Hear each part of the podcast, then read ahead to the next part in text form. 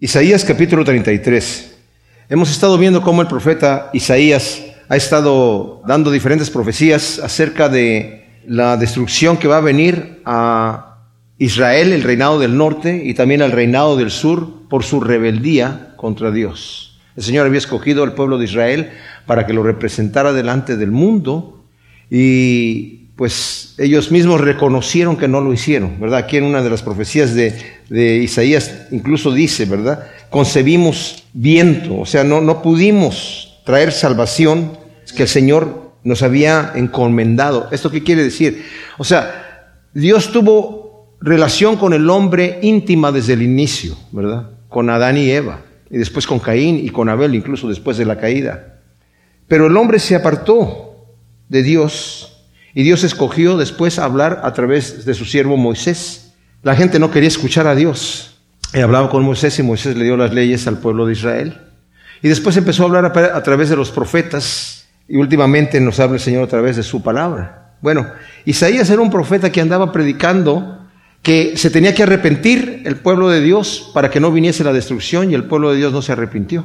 Entonces tuvo que venir como castigo para corregir a su pueblo. Fíjense que el Señor siempre que, manda un castigo a, los cristianos, a los que son sus hijos, nunca es para destruirlos, sino para corregirlos. De hecho, el Señor no quiere la destrucción de nadie. En Ezequías dice, yo no quiero la muerte del impío, ¿por qué tienes que morir? Yo no quiero la muerte del impío. Pedro nos dice que Dios no quiere que nadie se pierda, sino que todos procedan al arrepentimiento. Dios no nos hizo para destruirnos. El hombre mismo escoge su propio camino. Nosotros estamos ahora en este cuerpo de carne, y como hemos visto cuando estamos estudiando Gálatas, ¿verdad? El Señor nos ha venido a dar libertad, pero todavía traemos este cuerpo de carne y escogemos qué queremos hacer. El Espíritu Santo nos ha sido dado para que nosotros tengamos la capacidad de vivir como Dios manda. Y si no obedecemos a los impulsos del Espíritu, ¿verdad? Vamos a estar en rebelión. O sea, el Señor no nos hace hacer las cosas.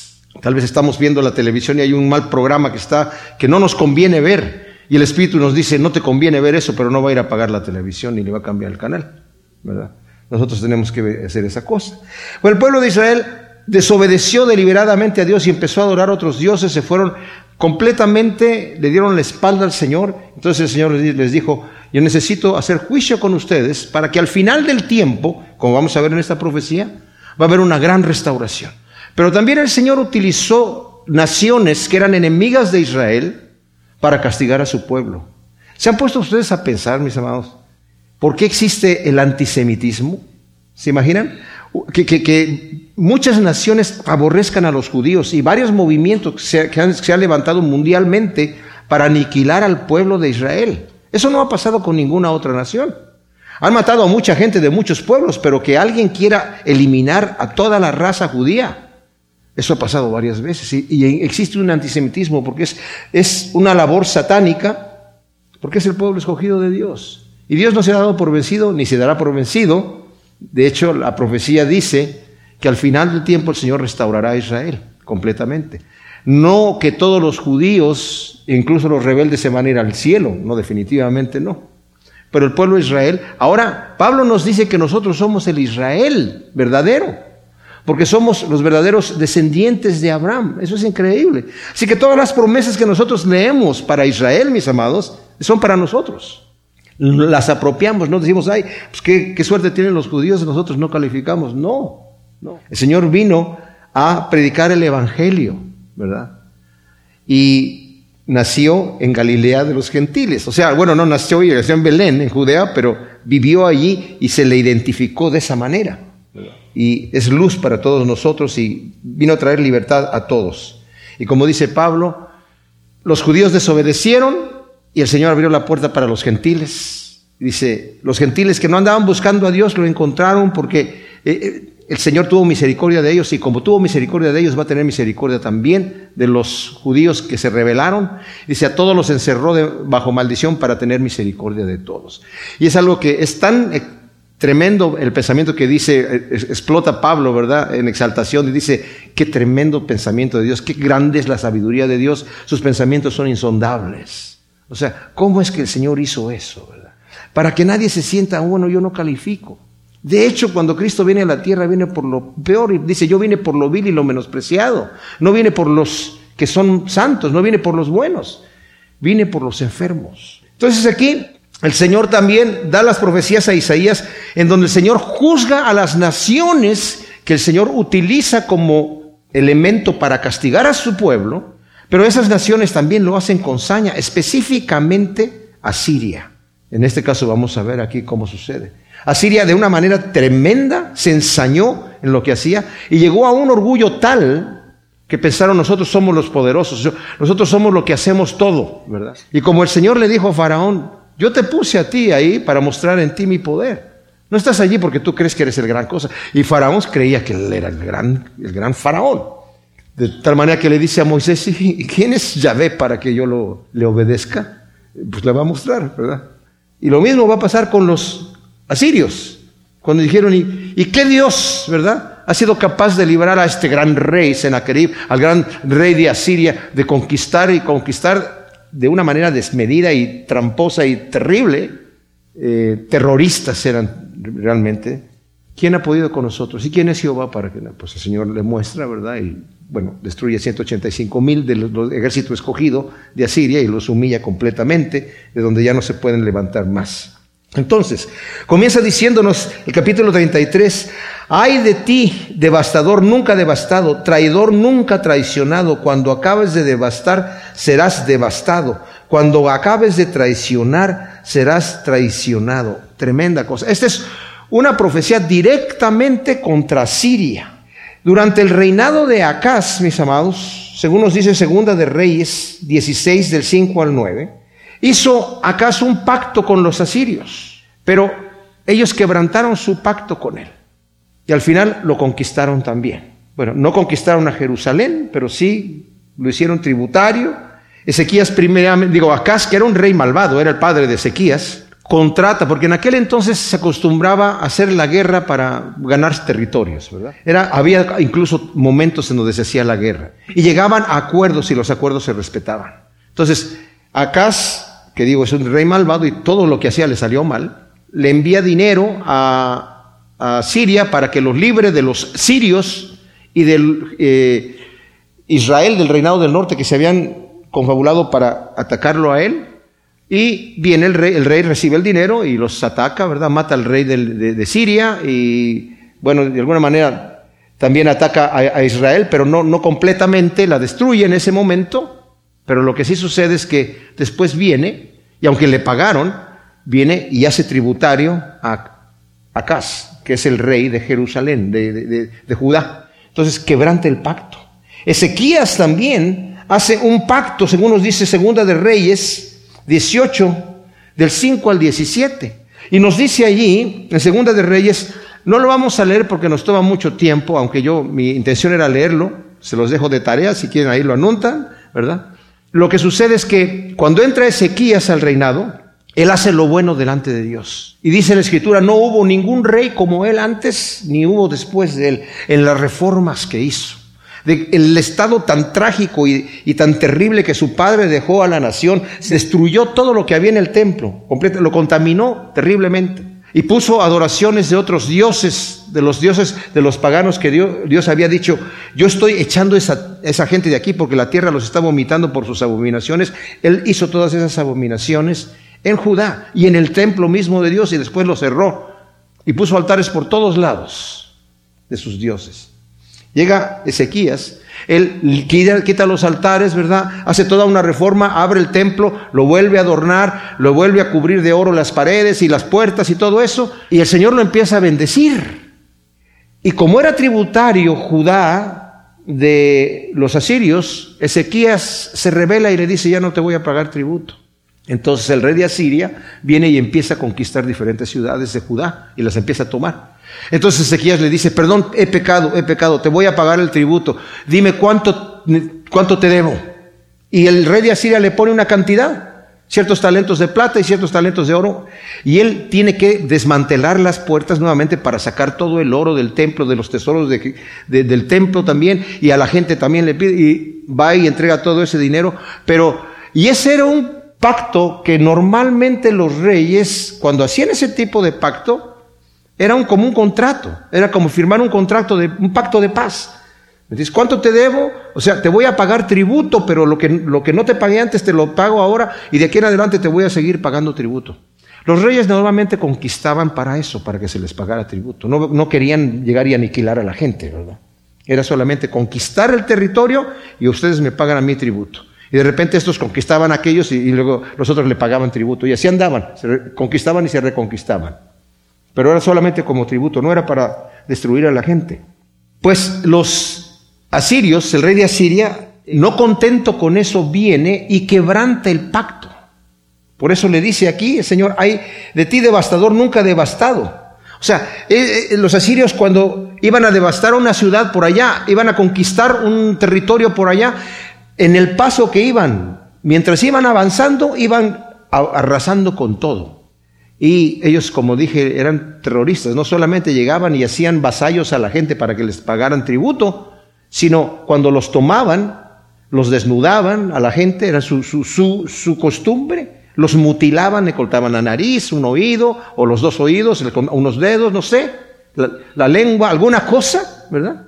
Y los enviaban a diferentes lugares. O sea, era realmente una situación. O le sacaban un ojo. Hay unos, hay unos grabados en donde se ve, que todavía, de, antiguos en los museos, donde está un rey sacándole el ojo a una persona de los asirios y dice, este es un grabado de, de un eh, rey asirio sacándole el ojo con una flecha a uno de los que acaba de conquistar. Tremenda cosa. O sea, mientras pasaban iban arrasando con eso. Por eso dice, devastador nunca devastado. Traidor, ¿verdad? Nunca traicionado. Cuando acabes de devastar, serás devastado y cuando acabes de traicionar, serás traicionado. Y nosotros vemos, según nos dice Segunda de Crónicas 32, del 13 al 23, también nos lo dice Segunda de Reyes y el mismo Isaías más adelante nos lo va a decir en unos cuantos capítulos más. También narra la misma historia de cómo estos hombres no solamente estaban amedrentando a la gente, sino que blasfeman en el nombre de Dios también. Entonces Dios ya lo toma personal y es bien especial porque el Señor le está diciendo a, a Isaías, espérate, ¿eh? tranquilo, tranquilo, espérate, no hagan nada, yo voy a obrar. Y Isaías tiene que convencer a la gente porque ya querían hacer un pacto con Egipto. Y el Señor obra. Ya cuando los asirios habían rodeado toda Jerusalén para tomarla, aunque ya había pagado Ezequías el dinero que le habían dicho, el ángel de Jehová llega y en una sola noche mata a 185 mil de los, del ejército, lo que estaba ahí, que era lo más escogido del ejército de Asiria. Y el rey se va huyendo, ¿verdad? De allí. Llega nuevamente a Nínive, que era la ciudad capital del reino de Asiria. Y años más tarde se mete ahí a adorar en el templo de su Dios, y ahí sus hijos lo matan. Ahí es traicionado. O sea, el devastador fue devastado en Jerusalén y el rey fue traicionado por sus propios hijos que lo matan en el templo mientras él está ahí orando. Esto lo pueden leer en Segunda de Crónicas 32 del 13 al 23. Entonces continúa Isaías diciendo, oh Yahvé, ten misericordia de nosotros, en ti esperamos, sé nuestro brazo cada mañana y nuestra salvación en el peligro. Esta es una oración de Isaías pidiendo ayuda a Yahvé. Isaías declara que el mensaje de parte de Dios a que esperaran su liberación y no se refugiaran en el brazo de, Egipto es obedecida por Ezequías. Si leen, por ejemplo, el capítulo 31 aquí de Isaías, si le dan la vuelta, dice, hay de los que bajan a Egipto por socorro, confían en caballos y confían en carros porque son muchos, y en jinetes porque son fuertes y no se fijan en el Santo de Israel y no consultan a Yahvé. Pues él también es hábil para enviar desgracias si no revoca su palabra. Se alzará contra una casa de malvados, contra un auxilio de malhechores. Los egipcios son hombres y no dioses. Sus caballos son carne y no espíritu. Yahvé extenderá su mano y el protector tropezará y caerá el protegido. Ambos perecerán, pues así me ha dicho Yahvé. Y luego dice, como gruñe, es la forma que el Señor va a, a librar a su pueblo, como gruñe el león y el, o el cachorro con su presa y no se amedrenta por el grito de los pastores que vienen contra él, ni se intimida por su tumulto, así descenderá Yahvé Sebaot, o sea, Jehová de los ejércitos, a combatir sobre el monte Sión, sobre su cima, como ave que revolotea, así amparará Yahvé Sebaot a Jerusalén, amparando y salvando, perdonando y libertando. Oh hijos de Israel, volveos a aquel de quien tan radicalmente os habéis apartado. O sea, ese es el mensaje de Isaías. No vayan a Egipto. En el capítulo anterior El, 30 dice, oh, qué bonitas se ven, mira, los caballos cargados de tesoros para Egipto, nada les va a servir. Los egipcios van a tomar su dinero y no van a hacer nada. Y eso fue lo que pasó. Porque los asirios conquistaron Egipto también. Entonces el Señor les estaba diciendo, no hagan nada, espérense que yo los voy a librar. ¿Por qué el Señor pide esas cosas? ¿Verdad? ¿Por qué el Señor quiere que nos esperemos? Porque el Señor a veces nos lleva al punto, y esto lo vamos a ver también aquí de una forma más concreta más adelante, pero quiero repetirlo para que nos quede bien grabado. A veces nos lleva el Señor al punto de la desesperación, para que sea casi absurdo la situación. Señor, esto ya no tiene, ya no tiene salida. O sea, había una manera de salir del, apuro, pero ahora ya no hay salida. Y el Señor es donde dice, me dices que no hay salida, entonces es ahí donde yo voy. Para que te des cuenta quién soy yo. ¿Se imaginan ustedes? El pueblo de Israel estaba rodeado de los asirios. Y aquí nos va a, decir Isaías el tumulto que había cuando los asirios estaban afuera. La gente estaba confundida, no sabían qué hacer. Pero el Señor va a obrar. Sí, para que aprendamos que el Señor tiene su momento. luego dice, a tu voz atronadora se desbandaron los pueblos, al levantarte tú se dispersaron las naciones.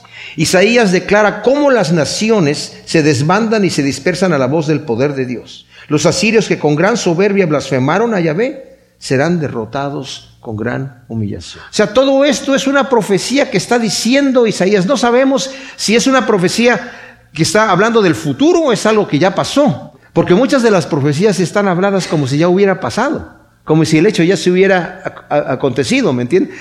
Tanta es la seguridad del profeta al dar la profecía que es como si ya hubiera acontecido. Entonces dice aquí, y se recogía el botín como se recoge el saltamonte, y se abalanzan a él como avalancha de langostas, así como la oruga, dice una nueva traducción viviente, y la langosta despojan los campos y las vides, de la misma forma será despojado el ejército caído de Asiria. El pueblo de Jerusalén recogieron un muy grande botín del ejército asirio.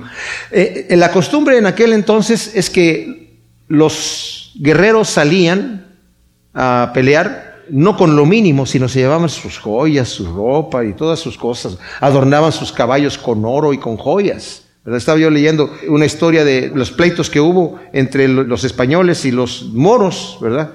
Y algunos de los que iban ganando de los españoles adornaban sus caballos con, sillas, con oro y con piedras preciosas. O sea, e, era, era lo que traían, ¿me entiendes? Era, era en lo que andaban. Entonces, cuando llegaron a ser conquistados los asirios, pues llevaban todas sus cosas ahí y el despojo, cuando, cuando murieron, pues llegaron allí, ¿verdad? Los, los, los, de Judá y empezaron con el despojo, todos los iPhones, todos los iPads que había ahí y todos los, se los llevaron, ¿verdad? Y no les, ya, o sea, era un gran despojo lo que dejaron allí, ¿verdad? Entonces, por eso dice aquí, se recogió el botín como, como avalancha, ¿verdad? Ah, en otra ocasión también el Señor destruye todo un ejército de un millón, dice, y el despojo que, que, que, que sacaron era tremendísimo, la gente no sabía, ¿verdad?, eh, ni cómo llevárselo.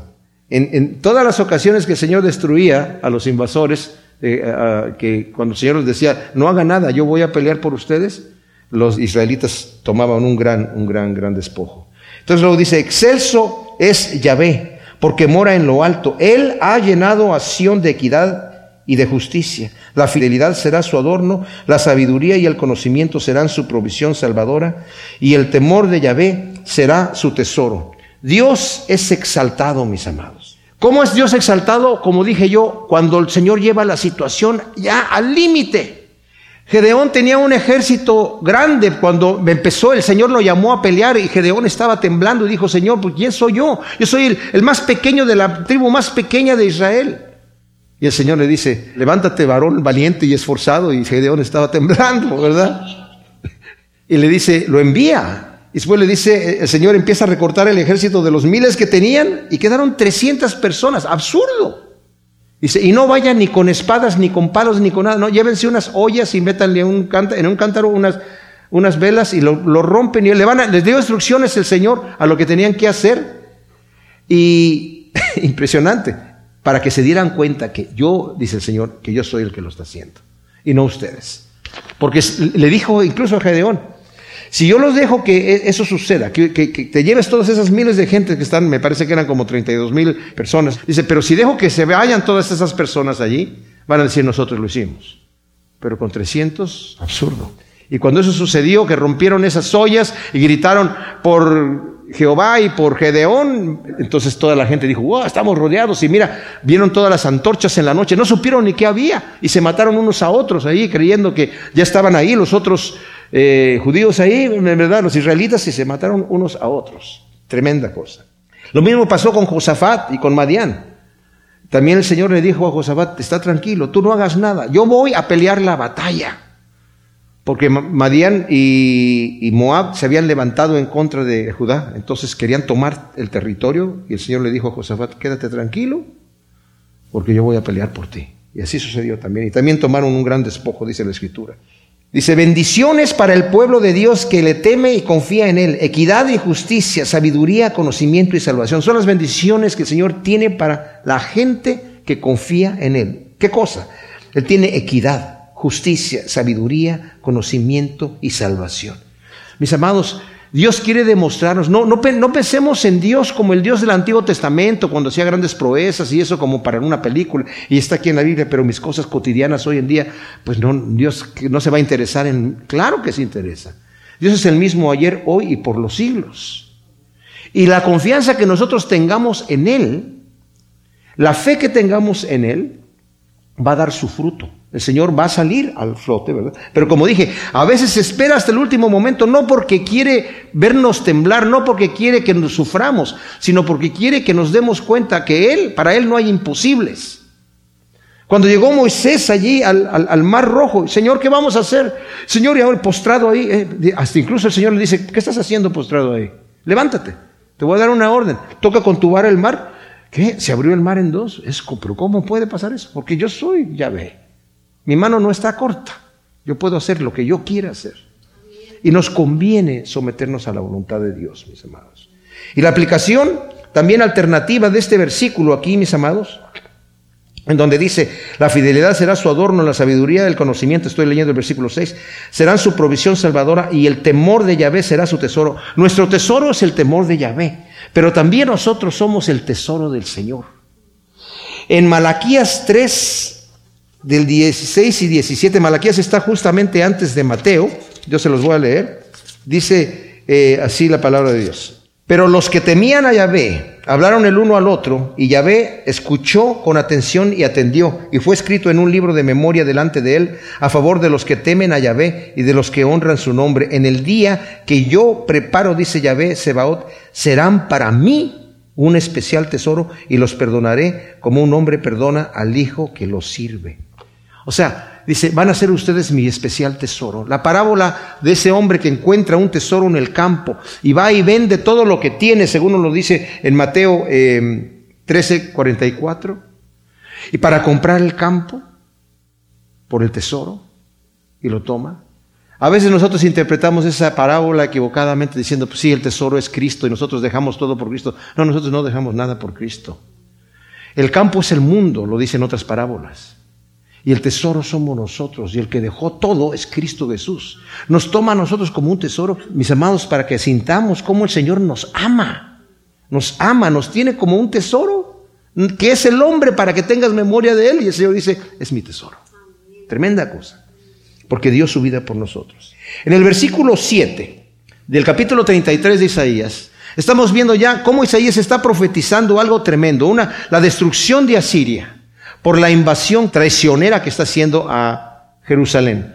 Ya había invadido las ciudades principales de Judá, nos dice anteriormente Segunda de Crónicas 32, ¿verdad?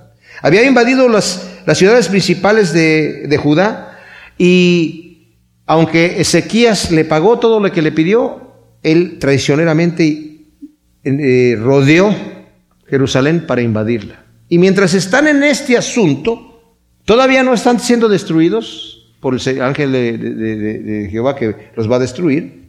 Es lo que nos dice el versículo 7 aquí del capítulo 33. Oíd, los heraldos claman en las calles y los mensajeros de paz lloran amargamente.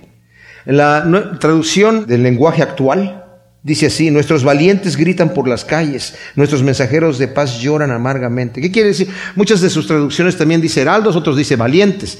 La palabra correcta debería ser valientes, ¿verdad? ¿Y, qué era lo que pasaba? Bueno, los mensajeros de paz fueron los que fueron a, hablar con la gente de los asirios para hacer la paz y los asirios le dijeron, no, no hay paz, los vamos a invadir. Y los valientes dijeron, pues ya estaban adentro de la ciudad, ¿qué, podemos hacer nosotros? No, no podemos hacer nada, estaban clamando y llorando, desesperados. Y mis amados, a veces el Señor nos lleva a ese punto a nosotros. No solamente nos lleva ya al límite, sino que ya estamos hasta clamando, diciendo ya, no hay nada que yo incluso pueda ver cómo Dios va a sacarme de esta situación. Y a veces pensamos que como nosotros no nos imaginamos la solución, que tampoco Dios se la imagina. Los heraldos están clamando aquí porque no ven ninguna eh, escape. Asiria quebrantó el tratado de paz y ahora los valientes y los embajadores de paz están clamando en una abyecta desesperación. Cesan también el comercio y la agricultura de tal manera que aún los lugares más fértiles van a estar desiertos. Fíjese como nos dice aquí el versículo 8 y 9. Las calzadas están desiertas, los caminantes han cesado. Ha anulado el pacto, desprecia las ciudades, no tuvo en cuenta a hombre alguno. Eso es lo que ha hecho Asiria. Ha anulado el pacto. Ha despreciado a las ciudades y no toma en cuenta a hombre alguno. Y la tierra está de luto y desfallece. El Líbano está avergonzado y languidece.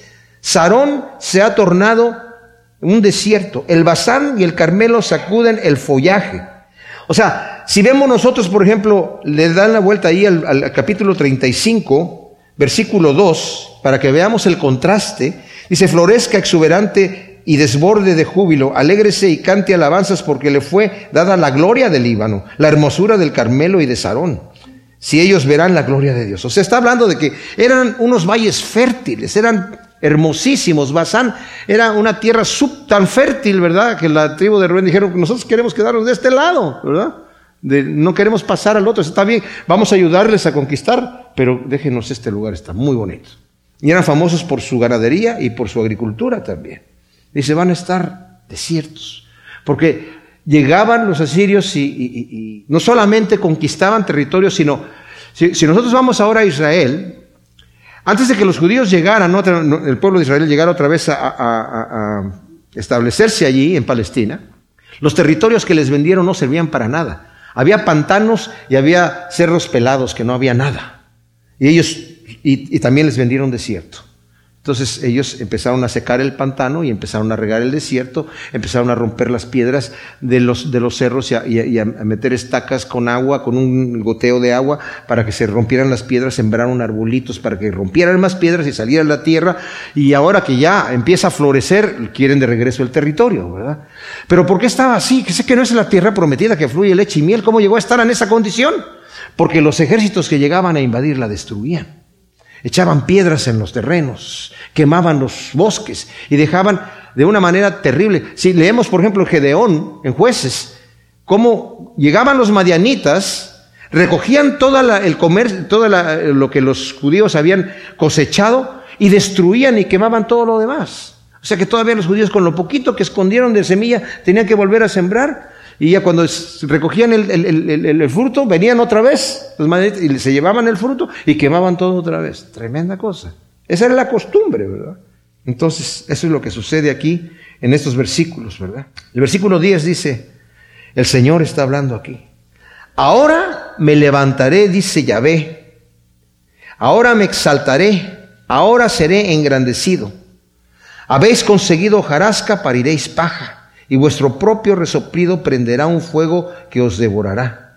Los pueblos serán como combustiones de cal, como espinos cortados que arden en el fuego. Ahora, veamos primero el, versículo 10. ¿Por qué aparentemente, verdad? Ahora me levantaré, dice el Señor, y seré engrandecido. Dios está pasivo completamente al conflicto de su pueblo.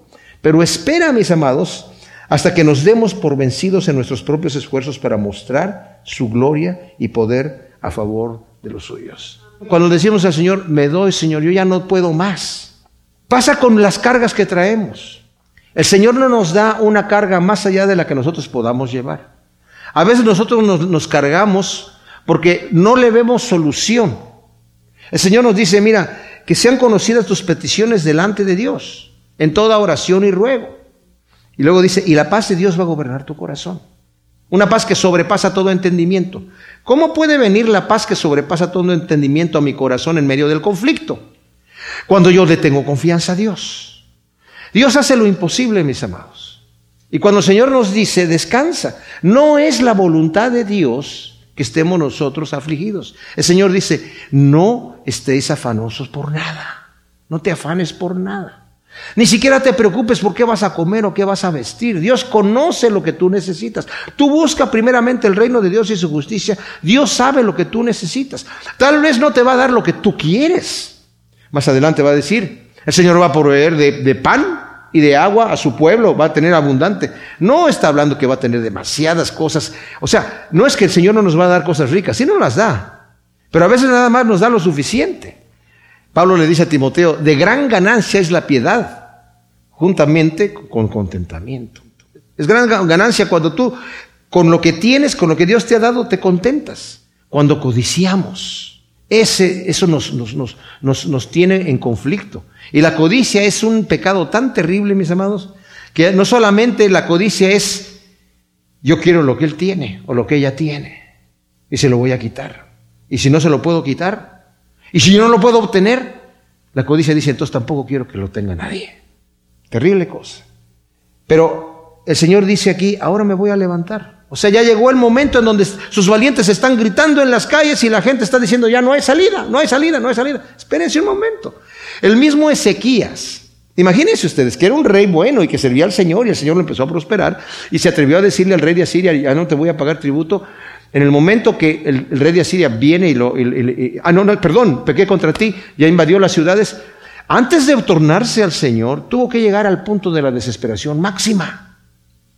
Cuando Asiria se vuelve traicionero, quebranta el pacto y dice, te voy a invadir. Esto era de parte de Dios. ¿Por qué? ¿Por qué el Señor permitió una cosa así? Porque quería que Ezequías se volviera a Dios a decir, ¿y ahora qué hago? Señor, presentó las cartas que con blasfemias escritas de parte del rey de Asiria, las presentó allí en el templo y dijo, Señor, y rasgó sus vestidos. Y el Señor mandó a Isaías a decirle, yo ya escuché esas blasfemias. Yo quería que tú me voltearas a ver a mí. No que estés quitándole el oro a las puertas del templo y le estés dando allá antes de voltearme a ver a mí. No tendrías que haber hecho eso. Y a veces gastamos hasta el último recurso y perdemos el recurso antes de voltear a ver a Dios, ya cuando ya no tenemos con qué, ay Señor Diosito Santo, ya no tengo nada con qué. Pues, es como la gente como a veces dice, ya lo, ya lo único que me quedó hacer es orar. Bueno, ¿por qué no oraste al principio? Ahora, si Ezequías está orando y el Señor le dice, dale el dinero, desmantela las puertas, entonces está bien, pero estoy tranquilo porque Dios me lo está diciendo. Pero cuando Dios no me, yo no tengo la seguridad que estoy obedeciendo lo que Dios me está diciendo, cuando yo no tengo paz en mi corazón con la decisión que estoy tomando, porque sé que viene de parte de Dios o que no viene de parte de Dios cuando no tengo paz, entonces voy a estar en un conflicto tremendo, porque no puedo solucionar el problema y además estoy afligido. El Señor no quiere que estemos afligidos ni que estemos desesperados, sino dice el Señor, pon tus cargas delante de mí, tú preocúpate en lo que yo quiero que te preocupes, en el reino de Dios y su justicia. Eso es todo, sí, sí, eso es todo.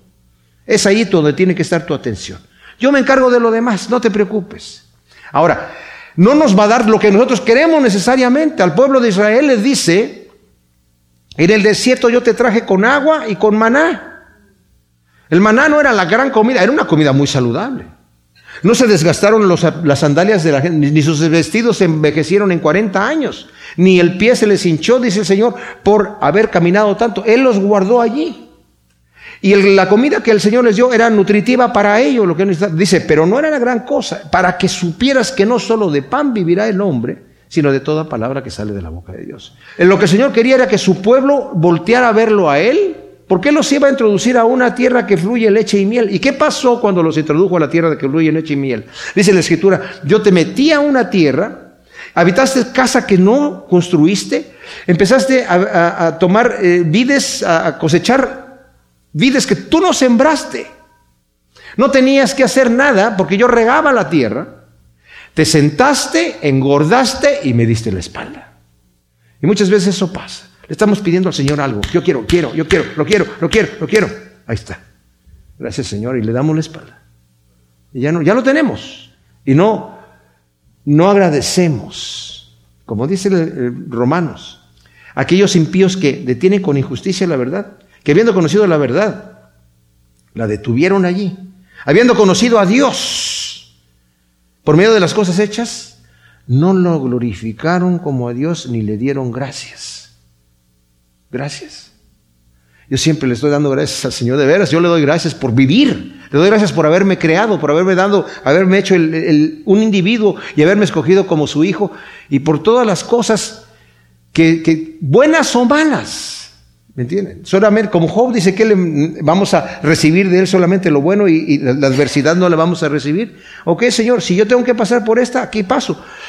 Ya no puedo con esta carga, Señor, entonces no la voy a llevar, te la voy a dejar allí y ahí la dejo. Y ahí la dejo. Pero cuando me levante, la dejo ahí, porque a veces la, la volvemos a llevar y ay, ay, ay, ya no, no podemos con ella, ¿verdad? Entonces, ahora me levantaré. La arrogancia de Asiria va a ser humillada y su furor con el que respiraba, como dice aquí, respiraba amenazas de muerte. Solo va a avivar el fuego con el que será destruida como fuego de espinos, dice el Señor ahí. ¡Wow! Los pueblos, dice el versículo 11, habéis concebido jarasca para iréis paja. Vuestro propio resoplido prenderá un fuego que os devorará. Los pueblos serán como combustiones de cal, como espinos cortados que arden en el fuego. O sea, te voy a destruir, el Señor está diciendo a, Siria. Tú has llegado con un furor y el mismo furor que tienes, con esa, como, como Pablo que andaba respirando amenazas de muerte, nos dice Hechos, ¿verdad? Nueve. Con ese mismo fuego el Señor le brilló y le dijo, Pablo, ¿por qué me persigues? Versículo 13 dice, los de lejos oyeron lo que hice, los de cerca conocieron mi fuerza. Aterrados están los pecadores en Sión. El temblor se apoderó de los impíos. ¿Quién de nosotros podrá habitar en el fuego consumidor? ¿Quién de nosotros podrá habitar en las ascuas eternas? Esto es tremendo. Los de lejos se refiere a los invasores gentiles y a las demás naciones y a los deportados también de Israel, porque ya Israel había sido deportada. Ya los asirios habían llegado e invadieron al reinado del norte de Israel y se los llevaron. Luego invadieron a las principales ciudades de Judá también. Y ahora ya llegan solamente y cercan a Jerusalén. Entonces dice, los que ya están de lejos, primero se refiere a los gentiles, a otras naciones. Primero a los invasores, también a otras naciones, pero también mi propia gente, mi propio pueblo que están allá van a escuchar lo que yo hice aquí. Fíjense lo que sucede. Están aterrados, dice el versículo 14, los pecadores en Sión. El temor se apoderó de los impíos, de los hipócritas, dicen algunas de sus versiones también. ¿Quién de nosotros podrá habitar en el fuego consumidor? ¿Quién de nosotros podrá habitar en las ascuas eternas? Bueno, los de cerca son los judíos que habitaban en Jerusalén y en toda Judea. Y los pecadores de Jerusalén, o sea que Sión, al ver la realidad del poder y el juicio de Dios contra los asirios, los impíos temen y claman. Y ese temor y, clamor es momentáneo, es como cuando se cayeron las torres allí en Nueva York, se llenaron las iglesias de gente, ay Diosito, ayúdanos, ay, ¿qué vamos a hacer? Pero en, cuanto se empieza a levantar la ciudad, en cuanto ya se bajó el polvo de la situación, otra vez. Israel va a volver otra vez a sus pecados. Cuando Manasés llegue allí al poder, todos aquellos que estaban inconformes con toda la justicia, y las prohibiciones de todas sus perversiones que tenían durante el reinado de Ezequías van a dar rienda suelta. Estoy impresionado en los países donde se ha permitido diferentes perversiones, ¿verdad? ¿En qué ratito salen del closet toda la gente? ¡Pum! Como que, oye, estaban, estaban como detenidos y apenas les dan libertad y, ¿verdad? Impresionante. Pero por lo pronto ahí dice, ¿quién va a habitar? O sea, en esa situación están. La ira llameante de Dios destruye a los malvados, pero también purifica a los penitentes. El juicio de Dios es eterno como Dios mismo es eterno. O sea, el fuego de Dios, mis amados, para el impío es destrucción, pero para nosotros nos purifica. Luego el, 15 dice así, el que anda en justicia, esta es la, respuesta que da eh, Isaías. ¿Quién es el que va a habitar, verdad? El que anda en justicia y habla rectitudes, que rehúsa con desprecio el lucro de opresiones, que sacude su mano para rechazar el soborno, que tapa su oído a propuestas sanguinarias, que cierra sus ojos para no ver el mal. Fíjense, es el que anda en justicia, habla rectamente, rehúsa el lucro por opresión, o sea, no quiere nada que sea eh, deshonesto, sacude la mano para rechazar el soborno tampoco Se tapa el oído cuando dicen vamos a, acechar a alguien, a matar a alguien. No quiero escucharlo. Dice, y cierra los ojos para no ver el mal. O sea, no quiero conocer eso, no, no me quiero meter en esas cosas. Ese es el que va a habitar ahí. Él morará en las alturas. Picachos rocosos serán su refugio. Se le dará su pan y sus aguas estarán seguras. Los que quieren preservar en la pureza de su alma deben también cerrar los oídos a la tentación y desviar los ojos del pecado y de las vanidades del mundo. El justo que teme a Dios tiene el consuelo de tener paz y comunión con Dios, que es fuego consumidor, mis amados. Pues para Él va a ser una luz regocijadora aún en tiempos de gran calamidad. El fuego consumidor de Dios. Cuando nosotros sabemos que Dios nos va a proteger. O sea, cuando Dios sabemos que Dios va a destruir al malvado, el que es justo se regocija. Porque en el momento que se levanta Dios, ¿cuál es tu actitud? ¿Qué piensas tú si Dios se levanta y te, te enfrenta? Te pones a temblar y dices, ay, no, no me va a pegar. O dices, sí, Señor, aquí estoy. No, nadie merece estar delante del Señor, ¿me entienden? O sea, a todos nos, va a dar, vamos a temblar porque, obviamente, su santidad y su grandeza es tremenda. Pero el que, el que dice, el que clama, ay, ¿quién habitará? Es que no tiene paz con Dios. Por eso dice Juan, el que tiene la esperanza de verlo a Él se purifica a sí mismo así como Él es puro. Y luego nos describe al final, mis amados, del versículo 17 al 24, el futuro milenial de Cristo juntamente con el cielo nuevo, la tierra nueva, en donde los justos morarán eternamente con Dios, seguros y gozosos. Dice el 17, el rey en su esplendor contemplarán tus ojos, verán una tierra de grandes extensiones. Qué glorioso será poder ver al rey de reyes en su glorioso esplendor. Y qué glorioso será contemplar la tierra en su etapa paradisiaca, sana, amplia, hermosa y sin corrupción. Wow, ¿se imaginan ustedes? Eso estamos hablando de la tierra durante el reinado milenial y también de la nueva tierra y el nuevo cielo que el Señor va a tener, ¿verdad? Versículo 18 dice, tu corazón reflexionará acerca del horror pasado y dirá, ¿dónde está el escriba? ¿Dónde está el que pasaba el tributo? ¿Dónde está el que inspeccionaba las torres? Ya no verás más aquel pueblo fiero, aquel pueblo de lengua oscura que no se entiende, que pronuncia un lenguaje incomprensible. O sea, ya no, va, no te vas a tener que complicar, va a ser un recuerdo a lo que pasó con Asiria, va a ser solamente un triste recuerdo ahí de lo que sucedió. El que andaba contando gente para ponerlos a trabajar en trabajos forzados. El que andaba revisando las torres a ver cuántas torres vamos a derribar. El que andaba inspeccionando, contando el tributo. No los vas a escuchar más. O sea, todo el enemigo va a quedar acabado. Luego dice en el versículo 20, contempla Sion ciudad de nuestras solemnidades. Tus ojos verán a Jerusalén, morada tranquila, tienda permanente, cuyas estacas nunca se arrancarán, cuyas cuerdas no se soltarán.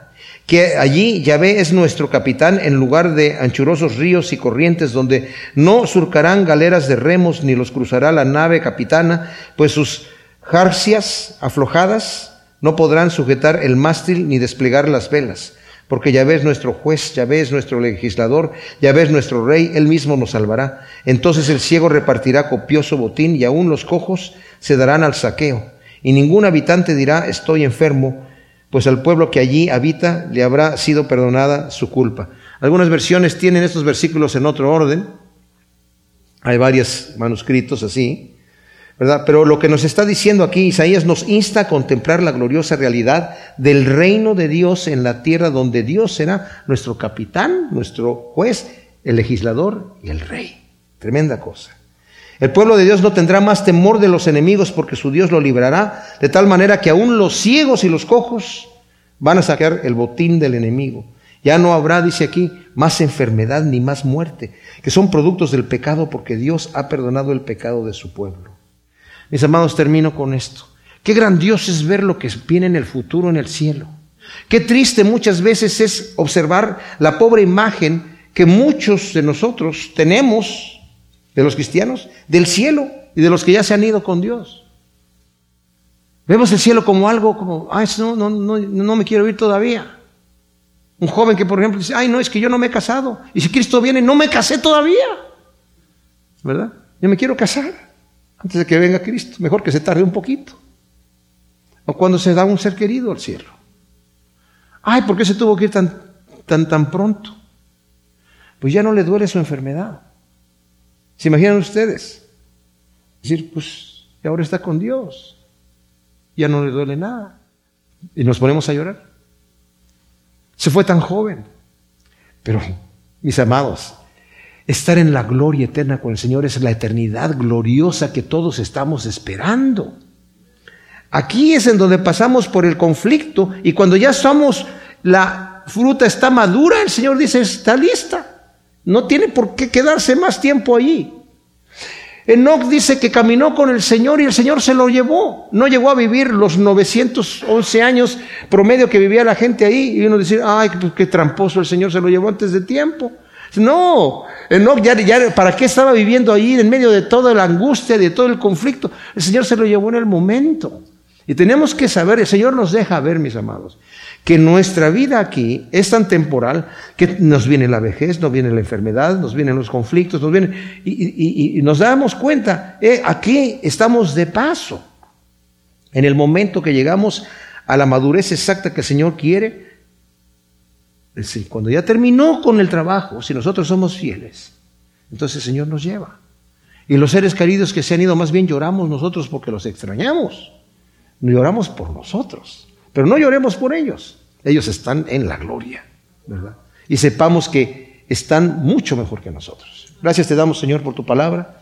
Te pedimos que tú siembres estas semillas en nuestro corazón de esperanza, Señor, de saber que hay una nueva tierra y un nuevo cielo glorioso y contigo viviendo, Señor, en la eternidad. Qué tremendo. Ayúdanos a tener esto en la mente para que, como dice tu palabra, nos purifiquemos a nosotros mismos así como tú eres puro. Gracias, Señor, en el nombre de Cristo Jesús. Amén.